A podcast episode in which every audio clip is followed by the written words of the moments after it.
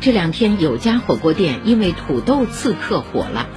西安一女士吐槽，在巴奴火锅店就餐时，十八元点一份土豆，端上来只有五片。